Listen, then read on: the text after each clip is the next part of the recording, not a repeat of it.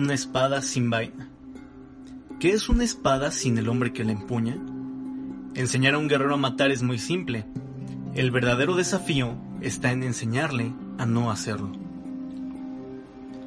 Al observar a mi hermano menor comenzar su entrenamiento, me percaté que él daba vida a su espada en cuanto hacía contacto con ella.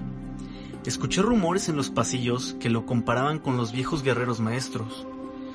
Pero conforme Yasuo creció y sus habilidades se desarrollaron más, también lo hizo su ego. Era impulsivo y presuntuoso.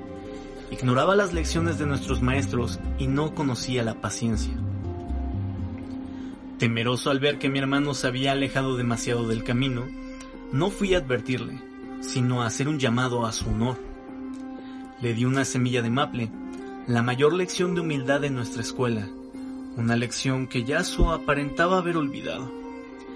Una semilla es solo una semilla, pero con el tiempo, uno podría comprender la belleza que albergaba en su interior. Yasuo aceptó mi regalo y al día siguiente emitió el juramento de proteger al mayor Souma. Yo tenía la gran esperanza de que él aprendiera la paciencia y las cualidades necesarias de un verdadero espadachín. No fue así.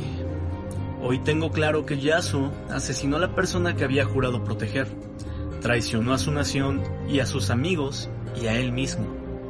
Me pregunto si alguna vez él hubiera sido arrastrado por el sendero de la oscuridad de no ser por mis acciones. Pero mi labor no puede ser cuestionada. Debo soportar la carga de mi deber. Mañana, al amanecer, saldré a capturar a una espada sin su vaina, a mi hermano Yasuo.